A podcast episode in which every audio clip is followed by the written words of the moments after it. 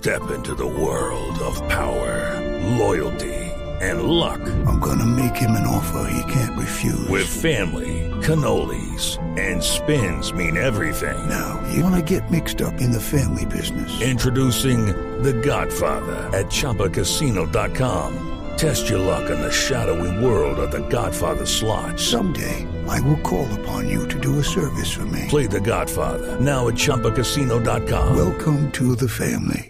No purchase necessary. VGW Group. Void where prohibited by law. 18 plus. Terms and conditions apply. Blue Radio. Encontré esta semana que termina un artículo muy interesante en el periódico El Colombiano de Medellín titulado Crean dispositivo que permite saber desde el celular si usted tiene cáncer de colon. Es un dispositivo portátil y de bajo costo que está en proceso. Es un nanobiosensor que vienen desarrollando en la Universidad de Antioquia, una de las universidades públicas más importantes del país.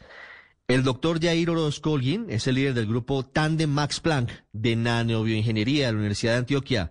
Profesor Orozco Holguín, buenas tardes. Buenas tardes, ¿cómo está? Muchas gracias por la invitación. Bueno, cuénteme en qué va el desarrollo de este nano biosensor. Si sumamos las palabras, pues entonces es algo microscópico que sirve para hacer mediciones en el cuerpo, pero además, eh, obviamente, tiene esa palabra que es detectar niveles, por eso el, el título de sensor. ¿Cómo Sí. va el desarrollo de, de este dispositivo? Pues vamos muy bien. Esto es un proyecto de cuatro años que se enmarca en un programa grande que está financiado por MinCiencias y otros ministerios. Y entonces tenemos 10 proyectos dentro de ese programa y uno se encarga de desarrollar dispositivos de este tipo para detectar un panel de biomarcadores de cáncer colorectal. El programa entero pues lo, lo lidera la Universidad Pontificia Bolivariana y nosotros como Universidad de Antioquia pues estamos encargados de ese, de ese objetivo, del diseño de dispositivos para diagnóstico. Y además el programa es transversal, es de nanobioingeniería y se ocupan de la prevención, del diagnóstico y del tratamiento. Entonces, hablando ya directamente del, diagnóstico, te contamos que pues vamos más o menos en la mitad del, proceso y ya tenemos tres dispositivos que pueden detectar tres distintas moléculas. Eh, le decimos nanobiosensores porque conjuga elementos de nanotecnología y de biotecnología para desarrollar un dispositivo único, integrado, que responde de una manera específica y proporcional a esos cambios en la concentración de esas moléculas que son indicadoras de un proceso cancerígeno.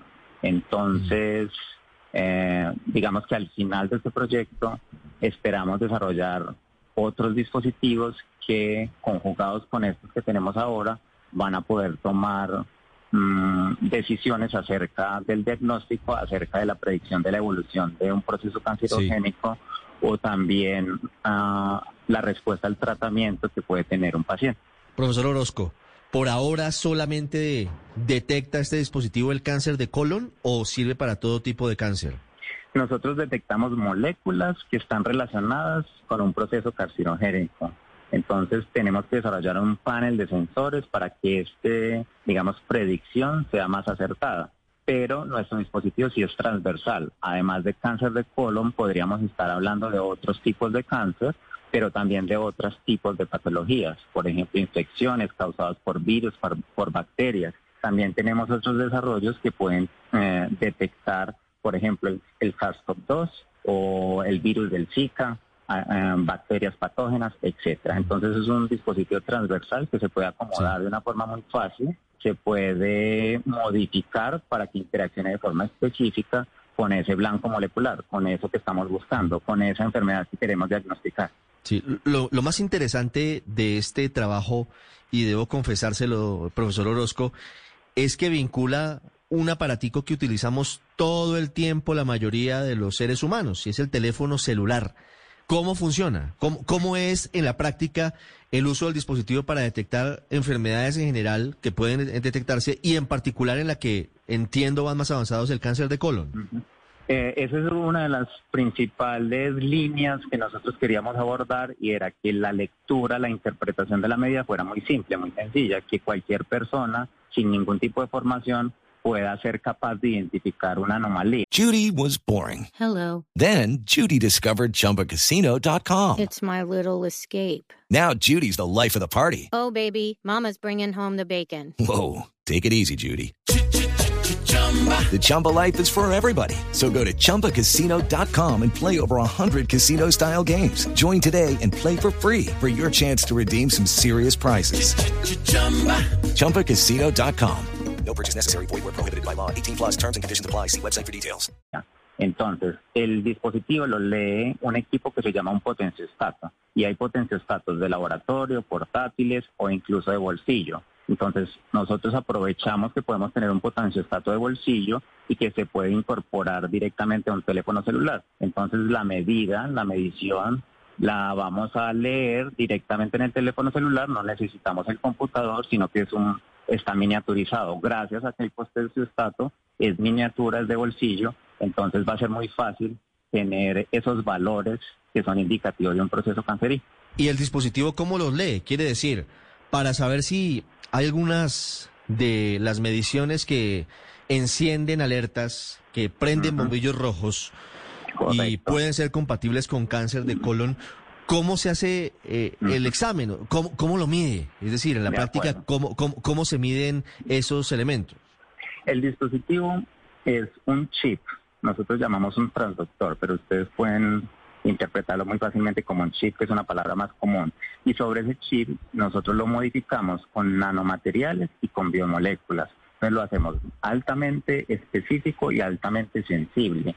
Entonces, a través del potenciostato, recogemos las interacciones que tiene el chip con una muestra. Esta muestra viene directamente del paciente y puede ser sangre, plasma, saliva, orina. Estamos trabajando con distintas muestras de pacientes. De la interacción de la muestra con ese chip que nosotros modificamos, el producto de esa interacción es una reacción bioquímica que se transforma en una señal eléctrica que va a ser una medida.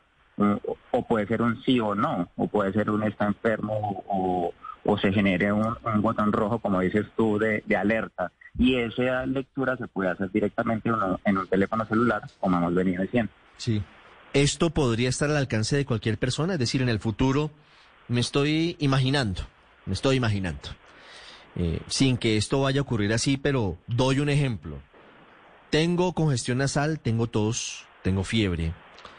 Puedo tomar eventualmente, eventualmente, y tómenmelo como ejemplo, repito, una muestra de mi saliva, la pongo en contacto con el chip, el chip analiza, tiene lecturas, por supuesto, tiene aquí la biotecnología y la nanotecnología juntas. Analiza, mide pulsos eléctricos y el resultado va a mi celular y ahí puedo yo eventualmente saber si tengo o no tengo COVID-19, por ejemplo, o cáncer de colon u otra enfermedad. Lo has dicho tal cual, lo has explicado perfectamente. Me parece que no, hay, no habría nada más que añadir. Claro, claro, ya, ya me queda clara la, la explicación, la- el funcionamiento. Profesor Orozco, ¿y qué tan cerca estamos de que este dispositivo esté aprobado y pueda utilizarse de forma ma- masiva?